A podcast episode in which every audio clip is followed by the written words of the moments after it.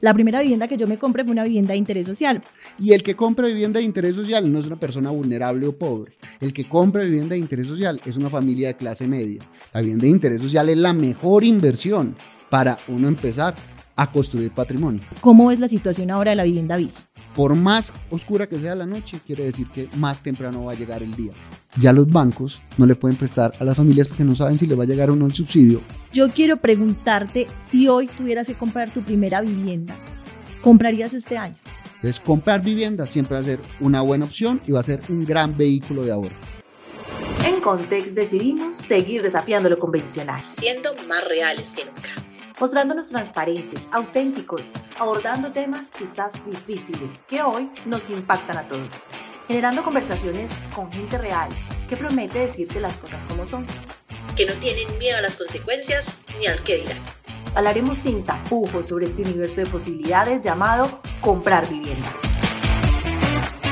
Hola a todos, bienvenidos a un nuevo capítulo de Más Reales que Nunca con Context Constructora, un programa que promete ser mucho más real, honesto, cercano y traerles temas de gran valor para inspirarlos en ese momento de comprar vivienda, de tomar decisiones a conciencia, de invertir, de saber qué hacer con su dinero cuando nos prometemos ese sueño de comprar vivienda. Siempre tenemos un invitado muy especial que logra inspirarnos y llevarnos con gran información para que tomemos esas decisiones y hoy no es la excepción. Tenemos a Luis Felipe Nao, exministro de Vivienda, quien hizo parte de la creación de lo que hoy es el tema la vivienda de interés social o vivienda bis.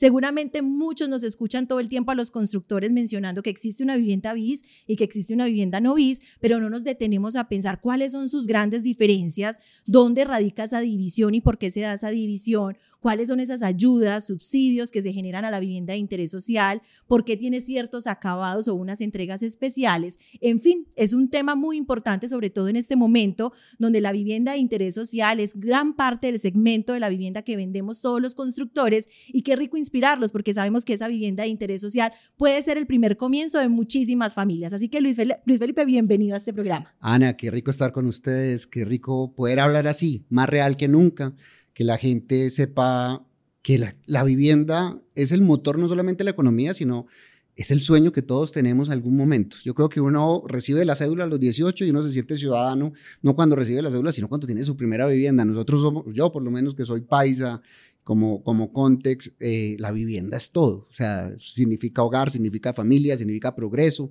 significa todo. Entonces, qué rico hablar de eso. Listo, y empecemos a hablar de este tema que nos inspira tanto que la vivienda de interés social y es cómo nace la vivienda BIS, porque en Colombia nace esa vivienda tan especial. Mira, podemos hablar lora de años y años de vivienda desde que empezó la categoría de vivienda de interés social, pero no quiero perder mucho tiempo en eso, nada más quiero decir hoy la vivienda de interés social nada más es una definición para decir es una vivienda o subsidiada para el que compra una vivienda y tiene unos beneficios tributarios para el que la construye.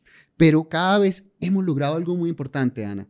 Cuando se, decía vivienda de interés social, uno se imaginaba unos barrios como de una, una categoría o un estrato eh, inferior y hoy no. Hoy, gracias a los programas de subsidios, a los constructores que tenemos tanta oferta, cada vez la vivienda de interés social está mejor ubicada y tú ves programas de vivienda de interés social con una capacidad de valorización enorme.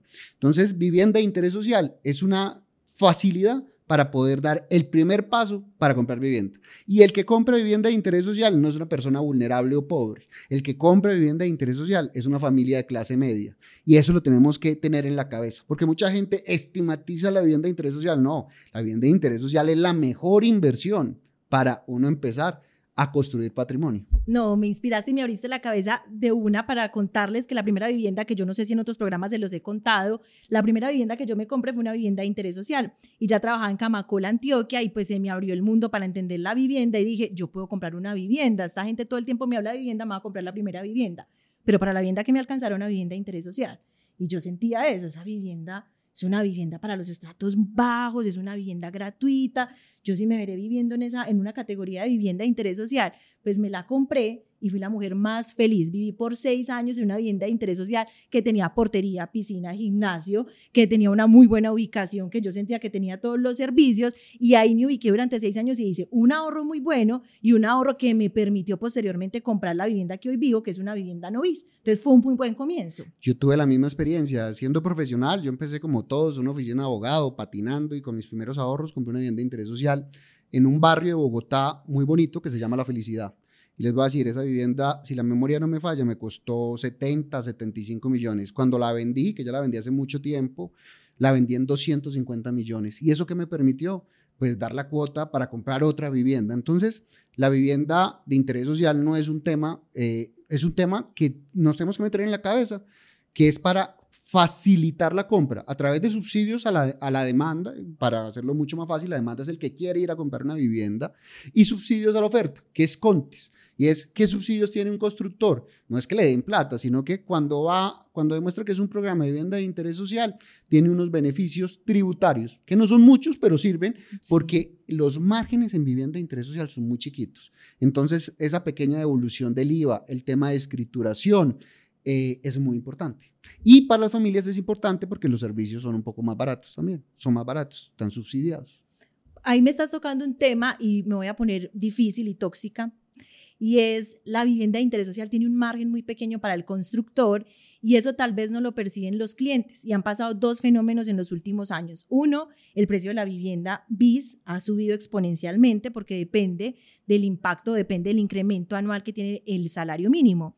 Y dos, pues los constructores nos hemos tenido que acoger naturalmente a esos incrementos, no hacerlo de menos de 150 salarios mínimos, que es lo que hoy vale una vivienda de interés social, sino irnos al tope porque los costos de la vivienda se han incrementado muchísimo. Entonces ya no nos da en esos márgenes tan cerrados que teníamos para venderla a precio fijo como en algunos años lo hicimos. Context lo hizo sobre todo en la pandemia y el año pasado nos tocó tomar decisiones impopulares como las toman los, los políticos cuando nos dicen tome una decisión impopular y es no nos da para tenerla a precio fijo. Nos tenemos que ir al tope a 150 salarios mínimos y decirle a las familias, les da, no les da. Y si no les da, lamentamos decirles que tenemos que hacer este incremento, si no el proyecto se vuelve inviable. ¿Cómo es la situación ahora de la vivienda BIS? No, lo que pasa es que eh, el universo eh, en un momento determinado hizo que la vivienda de interés social todo estuviera bien, tasas de inflación muy bajas, tasas de interés muy bajitas, porque teníamos una inflación muy bajita.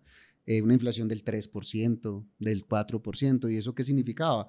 Que uno compraba, tal vez cuando tú la compraste, compraste una vivienda a tasas de interés del 8%. Eh, no llegó la guerra con Rusia, entonces el acero se disparó, el tema de commodities se disparó, la inflación se disparó y eso conllevó a que eh, se estrecharan los márgenes de una forma muy importante y que muchos proyectos tuvieran que subir el valor. Y lo otro, el salario mínimo, cuando ustedes ven hace cuatro o cinco años, subía al 6%, ya estamos hablando a veces de salario mínimo, no, vamos a subir al 12, 13%. Eso suena muy bien, pero ah, también sube el valor de, de, los costos. Entonces, eso conlleva a que en este momento eh, se tomen esas decisiones y que en este momento el mercado se vea impactado negativamente. Por eso las ventas de vivienda de interés social cayeron un 66%. Pero no solamente fueron las ventas de vivienda de interés social, también cayó las ventas diferentes a interés social, que son las que no tienen subsidio, un 54%. Entonces, eh, sin lugar a dudas, digamos que tenemos un, cielo que no, que no lo vemos como siempre en Medellín, así eh, con mucho sol, sino con un poquito de, de, nubes muy, muy, muy oscuras, pero como todo, por más oscura que sea la noche, quiere decir que más temprano va a llegar el día. Entonces, siempre invertir en vivienda, siempre ser una buena inversión. Yo quiero preguntarte, si hoy tuvieras que comprar tu primera vivienda, ¿comprarías este año? Les voy a decir por qué sí. Y, no lo hago porque esté en un programa de una constructora. Les voy a decir varios eh, elementos macroeconómicos para, para, para comprar vivienda. Lo primero, si tú, Ana, no hubieras comprado esa vivienda de interés social, sino que hubieras invertido en un CDT, que nosotros los paisas nos encanta invertir en CDT, es una vaina muy berraca, es también, eso como tener vivienda es como una vaina que va en el ADN de nosotros. No, mijito, invierta en un CDT. Bueno, si tú hubieras invertido en un CDT, en una vivienda, esos 100 millones hoy te hubieran rentado, eh, si la memoria no me falla, te hubieran dado 189 millones. Y tú me dices, Felipe, gran negocio. Si hubieras comprado con esos mismos 100 millones una vivienda de interés social, hoy esa vivienda de interés social te podría costar alrededor de 359 millones. Es casi parecido a lo que yo te decía cuando yo compré mi vivienda. Compré una vivienda en 70 millones y la vendí en 250. Entonces, en la vivienda pasan muchos temas, valorizaciones. Cada vez las viviendas quedan mejor ubicadas. Cada vez pasa como en Medellín. Es sorprendente la falta de oferta de vivienda. Entonces la poca vivienda que hay cada vez vale más. ¿Y eso a qué está conllevando en Medellín? A que suban los arrendamientos. Entonces comprar vivienda siempre va a ser una buena opción y va a ser un gran vehículo de ahorro. Primer, primera decisión. Dos, yo creo que la inflación ya llegó a su tope. Entonces tuvimos inflaciones del 13, 14%, unas intervenciones muy fuertes del Banco de la República que conllevaron a que los créditos de vivienda estuvieran alrededor del 18%. Y eso hace que muchas personas no llegaran al cierre financiero. Pero si yo voy a comprar un proyecto en Context o en cualquier constructora de vivienda de interés social o vivienda diferente a interés social sobre planos, quiere decir que esa vivienda me la van a entregar en dos o tres años les voy a decir, las tasas van a bajar. Y yo creo que las tasas empiezan a bajar a partir del próximo año. Y eso se ve en la economía a los cuatro meses. Que yo creo que las tasas van a empezar a rebajar en abril del próximo año. Todavía no te han entregado la vivienda, todavía no tenés un crédito hipotecario, pero sí estás de tus ahorros dando una cuota inicial para que te entreguen tu apartamento. Entonces, siempre comprar una vivienda va a ser una buena opción. Va a ser la mejor opción. Va a ser mejor opción que tener la plata debajo del colchón. Te voy a decir una cosa, porque hoy uno se tiene que comparar con el dólar. Entonces, hoy un dólar te vale 4 mil pesos. Tal vez en dos años ese mismo dólar te va a valer 6 mil pesos. Si lo dejaste bajo el colchón, perdiste casi el 50% del valor de tu moneda actual. En cambio, si la inviertes en vivienda, vas a lograr tener una valorización. Y eso uno tiene que pensar en el futuro. ¿Cómo voy a invertir? ¿Cuál es el mejor vehículo para yo cuidar mi platica? Maravilloso. A mí, pues no me tienes que convencer, yo soy una absoluta convencida ah, que la vivienda. Ya te iba a una, una vivienda. no, yo a todo el mundo le digo, compre vivienda, compre vivienda, porque también creo lo mismo. La compra de la vivienda es un largo camino. Uno no compra una vivienda como una camiseta, al otro día la está estrenando. Uno realmente se proyecta para comprar vivienda, ahorra, genera un plan, hace también renuncias, porque comprar vivienda conlleva sus Tienes beneficios tributarios, porque si tú eres empleado, yo también le digo a la gente, oiga, usted tiene una FC, ahorren esa FC, va dando sus cuotas. Entonces, en vez de pagar una retención de, fuente, de, la fuente muy alta, pues al tener una FC te reduce eso. Este gobierno la impactó, pues antes el beneficio era mayor, pero de todas maneras sigues teniendo un beneficio tributario. Entonces, no solamente estás generando ahorro, te está quedando más plata de tu sueldo y estás invirtiendo en una vivienda. Entonces, siempre va a ser una buena opción. Ahora, hablando de este gobierno, que me metiste este tema y este tema hay que tocarlo. Yo que era que venía tan buena gente. hablemos de cómo ha impactado esta nueva política de vivienda a estos compradores de vivienda de interés social. Miren, yo, la verdad, pues, y además uno tiene que ser más real que nunca. Yo en este tema no soy imparcial, soy totalmente parcial. Eh, yo tuve la oportunidad de participar en la campaña política y, vivirla y todavía tengo una, un quemón grandísimo que no se me ha, se me ha curado. Yo estuve con Fico, eh, fui su jefe de debate eh, y me duele mucho porque uno quiere que al país le vaya bien, independientemente que, haya, que, uno, que uno haya perdido. Y la derrota siempre será dura, pero uno aprende de las derrotas. Eh, yo sí creí que este gobierno iba a ser un gobierno muy social, donde lo que se había logrado en temas de vivienda se iba no solamente a potencializar, sino a mejorar para que más personas pudieran comprar vivienda. Te voy a dar dos ejemplos. La gente que compró vivienda, como te dije, fue una gran inversión pero las personas que empezaron, no solo, hay varias categorías. En la categoría más baja, que es la vivienda de interés prioritario, se muestra cómo se estabilizaron en la clase media, cómo su familia tuvo mejor acceso a educación, cómo tuvo mejor acceso a empleabilidad y cómo muchas de esas personas, que esa ser la única guerra que tienen que tener este país, eh, derrotamos la pobreza para estabilizarlas en la clase media. Este gobierno, en vez de potencializar este, este programa, lo que hizo fue ponerle trabas y muros. Y eso ha hecho que los subsidios no lleguen tan rápido como deberían llegar a las familias, que se retrasen los proyectos de vivienda y de entrega de vivienda y que ponga condiciones que en mi concepto, eh, en mi humilde concepto, son odiosas e innecesarias. Decir que los proyectos tienen que hacerse en municipios categoría 3, 4, 5, a mí no me pueden decir que una persona de Salgar eh, no tiene más necesidades que una persona de Medellín. Tal vez la persona de Salgar, y le digo respetuosamente, nada más a modo de ejemplo, eh, puede tener con su sueldo mínimo mejor calidad de vida en Salgar que una persona en Medellín. Y una persona en Medellín a lo mejor se gasta, si no tiene acceso a estos programas de vivienda, el 50, el 60% de su sueldo en un arrendamiento. Con esto estaba gastando el 30%. Entonces el gobierno puso unas condiciones que están haciendo mucho más lento el acceso a subsidios. Y ahora voy a datos. Estamos en, eh, ha caído la vivienda de interés social 66%. Se han parado en el país, lo que hablábamos de, ciertas constructoras, el doble de proyectos y no en una sola región. Es un fenómeno nacional. Se han afectado no a las constructoras grandes, se han afectado a las constructoras pequeñas, medianas eh, del país y MIPIMES, a los que empezaban con su primer edificio y que ya tenían asegurados sus subsidios. Y se ha caído 17 veces. Eso, cuando se cae dos veces es el 100%, cuando se cae, o sea, casi 1.700% la asignación de créditos de vivienda para vivienda subsidiada. ¿Eso qué está haciendo? Que el, se hayan dejado de vender 64 mil viviendas en el país, que esas 64 mil viviendas en el país equivale a dejar de vender 13 billones de pesos y cuando uno ya le hablan de billones se enreda, pero eso es un punto del PIB y que este sector que no solamente es importante porque mejora la calidad de vida de las personas, porque genera ahorro, pues también genera mucho empleo y eh, ya empezamos a destruir empleo, 82 mil empleos de obreros, de gente que su sueño no es solamente tener una vivienda, sino tener una constructora que construya viviendas para tener de qué comer. Y nosotros somos el sector, que, uno de los sectores que más genera empleo. Entonces creo que las políticas del gobierno han sido totalmente desacertadas, totalmente desacertadas, y hoy tenemos sin lugar a dudas, una parte de la parálisis es por el contexto que hablé a nivel internacional, toda la culpa no es del gobierno, pero también las decisiones del gobierno han impactado negativamente a los más pobres. Nosotros lo sentimos mucho y nuestro mercado, al menos en contexto, la oferta de vivienda, 70% de nuestros proyectos pertenecen a la categoría BIS y el 30% son viviendas no BIS. Y vemos cómo los proyectos se nos han dificultado mucho más que primero adquieran el crédito, las familias se nos están quedando en el proceso, las tasas de interés no les está dando. Te voy a interrumpir. Es que no, no me puedo quedar callado. y te voy a decir por qué. Porque habíamos logrado algo muy lindo dentro de, dentro, dentro de la política de vivienda.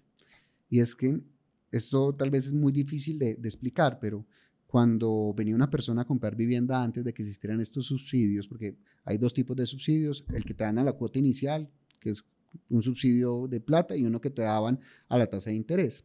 ¿Eso qué hizo? Algo fundamental. La gente antes de que existieran estos programas se endeudaba con el gota a gota, con la tarjeta de crédito, con un familiar que le prestaba plata. Acá logramos algo fundamental, es que la gente le prestaban como dicen, los bancos nada más le prestan al que tiene plata, y es verdad. Entonces le prestaban al que tenía casi cuatro salarios mínimos, porque ganarse cuatro salarios mínimos no es fácil, no es fácil. Y nosotros logramos, como país, no, no lo estoy diciendo como persona, prestar a la gente de 1.2, 1.3 salarios mínimos. ¿Eso qué significaba para esa familia? Significaba eh, no ir a sus créditos costosos y poder adquirir su vivienda. Como modificaron todo el tema, ya los bancos no le pueden prestar a las familias porque no saben si les va a llegar o no el subsidio y nos devolvimos no un año, no dos años, nos devolvimos 20 años. O sea, tú ya no... No, no, no me no tocó esa época, no me tocó. Eh, no te tocó esa época. no había nacido. A mí tampoco, a mí sí, a mí sí, eh, pues nos estamos devolviendo 20 años hacia atrás por los cambios en la política de vivienda de este gobierno. Es muy duro, es muy duro porque eh, en años anteriores éramos felices vendiendo viviendas y saber que a esas familias les quedaban cuotas de un millón y decíamos, pueden con cuotas de un millón, o sea, no van a tener su propia vivienda, inclusive pagaban cuotas de 600, 700 mil pesos.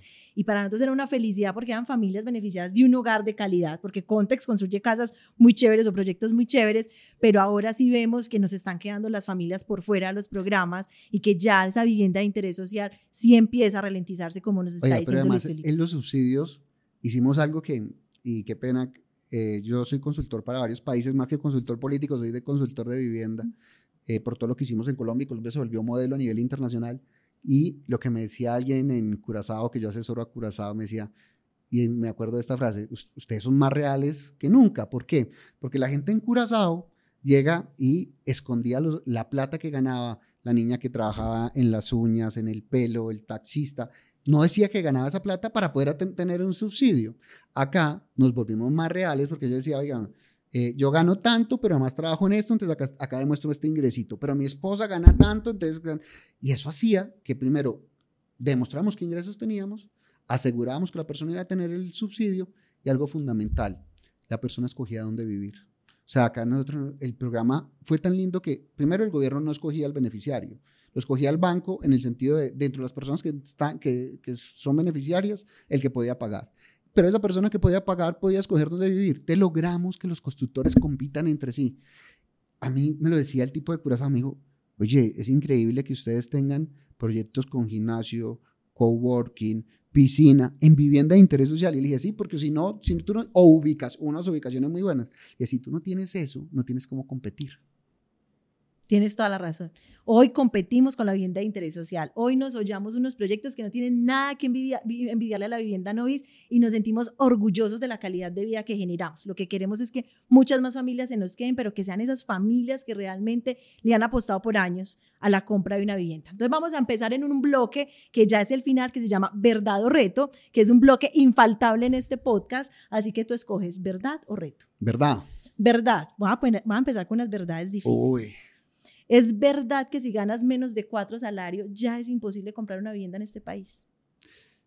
El gobierno puso que sea cada vez más difícil, no es imposible, pero eh, el gobierno Petro, lo cual, lo, lo, que antes era posible y fácil, no por una persona de cuatro salarios, sino de dos salarios, lo convirtió en un tema muy difícil.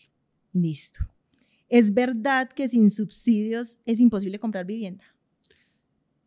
Para una familia de escasos recursos es muy difícil, casi imposible, pero digamos que hay familias, nosotros los países somos muy rebuscadores, entonces podemos demostrar los ingresos, pero se le ponen más difícil a las personas. Les voy a decir por qué. Porque si tú ibas a comprar una vivienda de 150 salarios mínimos, te descontaban los, los, eh, los 30 millones que recibías de subsidio. Entonces, el banco no contaba que te iba a prestar sobre 150 salarios mínimos. Entonces, rebajaba la plata que sobre 150 millones decía, no, le tengo que prestar a Ana sobre 120. Pero Ana además ya tenía una cuota, entonces ya el crédito iba a ser como 80. Entonces, cuando uno suma y resta, ya ibas, no no ibas a pedir un crédito del 80%, sino ya ibas en un crédito que como el 70%. Entonces era mucho más fácil. Ya el banco, y vuelvo al tema, es que los constructores tienen que ganar plata, los banqueros tienen que ganar plata, los que venden ladrillos tienen que ganar plata, los periodistas, los abogados, o sea, nadie hace nada gratis. Si tú a una persona no le puedes descontar el subsidio, se te vuelve de mucho riesgo porque dices, oye, no, le tengo que prestar el 90% y a lo mejor ya la cuota no va a ser de un millón, sino va a ser de un millón ochocientos y gana dos millones y medio, no le da. No le da la vida. ¿Por qué? Porque no le puedes descontar lo que gana el subsidio. Eso fue lo que hizo este gobierno. Estamos en una situación complicada, pero no imposible. Última pregunta. ¿Es verdad que las constructoras estamos desistiendo de nuestros proyectos BIS? Eh, la cifra es que se han desistido el doble de proyectos eh, a nivel nacional porque no se han podido hacer los cierres financieros, constructoras muy grandes, serias, buenas.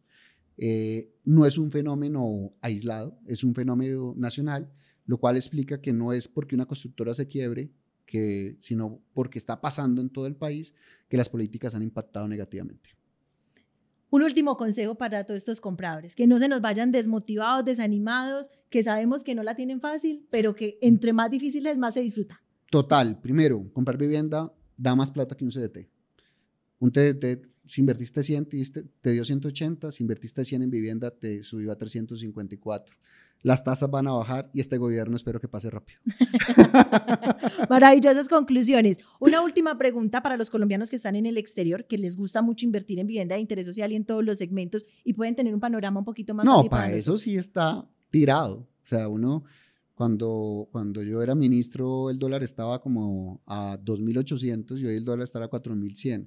Quiere decir que para una persona en el exterior llegar a comprar una vivienda de 150 millones es algo regalado. Eso no es imposible a nivel internacional. Entonces, para las personas que hoy tienen divisas, tráiganlas rápido a Colombia. Es la mejor inversión y, se lo va, y les va a rentar un montón, lo cual no pasa ya. Así que maravilloso, no se pierdan ese consejo, se los decimos mucho a los colombianos en el exterior. Este es el momento para ustedes, no lo vayan a desaprovechar. A todos muchísimas gracias por acompañarnos en Más Reales que Nunca. Los esperamos en un nuevo episodio para seguirlos inspirando y llevando a tomar decisiones a conciencia. Chao. En Context decidimos seguir desafiando lo convencional, siendo más reales que nunca mostrándonos transparentes, auténticos, abordando temas quizás difíciles que hoy nos impactan a todos generando conversaciones con gente real que promete decirte las cosas como son, que no tienen miedo a las consecuencias ni al que dirán. Hablaremos sin tapujos sobre este universo de posibilidades llamado comprar vivienda.